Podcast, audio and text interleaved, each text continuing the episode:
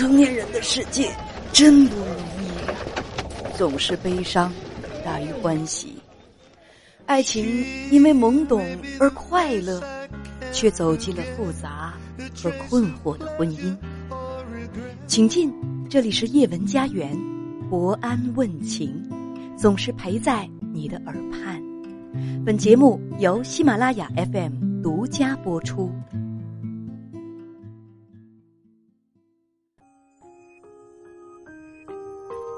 欢迎继续听叶文，愿意把你的心里话告诉我吗？如果你找不到懂你的人，我想我可以说出你的故事吧。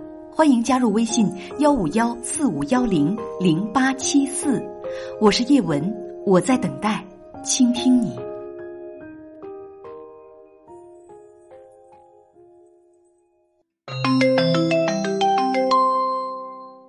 你好，女士。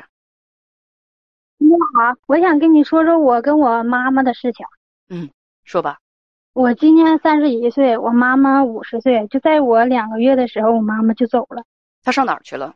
她就是就是不跟我爸过了，完之后就走了。具体上哪儿，那个那时候我也小，我也不知道。那么他们结婚了吗？我的意思是，当时他们领结婚证了吗？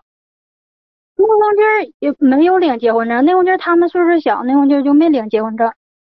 在你出生两个月的时候，他觉得过不下去，他就走了。嗯，走了之后呢？对，嗯，就是他走完之后，我们也就是再也没联系。等的我长我长大以后，就生完小孩，孩子都嗯两三岁了。完之后他回来看我，完我们相认了。那时候 等等，你生完孩子，孩子都两三岁的时候，你多大？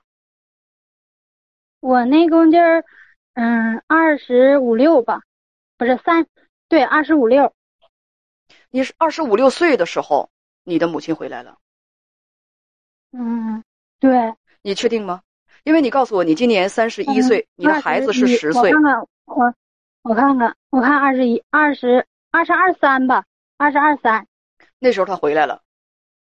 啊，对。他回来干嘛？他就回来就就想看看我，完之后就想认嗯认一下。嗯，那么这么多年呢，你是跟谁长大的呢？我是跟我奶奶、爷爷还有我爸爸。他回来了，这个时候其实你已经二十多年没有见到他了。嗯，对。你出生两个月他就走了，二十多年之后他回来了，他看看你，他来认你了。对，嗯，还有呢？对，嗯。之后他就我们就这么联系，但是也没没像就是嗯亲就是在一起那么亲，也不是也不经常就是联嗯沟通嗯就是唠嗑啥的。完之后，去年的时候他来过我家，在我家待了嗯七八天。嗯。完之后，我就发现他嗯呢，完了跟嗯很就是不同的嗯男性联系吧。完之后，我就看我就感觉不咋太那啥，不咋那个看不惯。完之后，我就给他发微信，我说的那个。我那时候上班，这个劲儿不上班了，然后就告诉他，我说的你这种习惯我看不惯，完我说你走吧，别搁我家待着了。完之后他就走了，我说完了就把微信拉黑了，就是嗯电话也拉黑了，现在就不联系了。你把他给拉黑了？啊，对。他走也就走了，你为什么要把他拉黑呢？我就是再也不想跟他联系了。你把他拉黑了。而且发微信告诉他说：“你不要再来我家了。”嗯当时就是他在当时他在你家已经住了几天，你发现他跟呃好几个男人聊天儿，聊的是不健康的内容。对。那你有没有问过他？嗯，就是他，他现在多大岁数？他现在五十。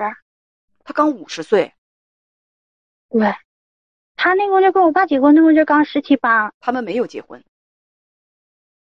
嗯，对，那会就是没有领证，他们没有结婚，没有结婚。那时候他才十七八岁，他早早的生下了你。对，他们也没有，你是非婚生子，他们也没有登记。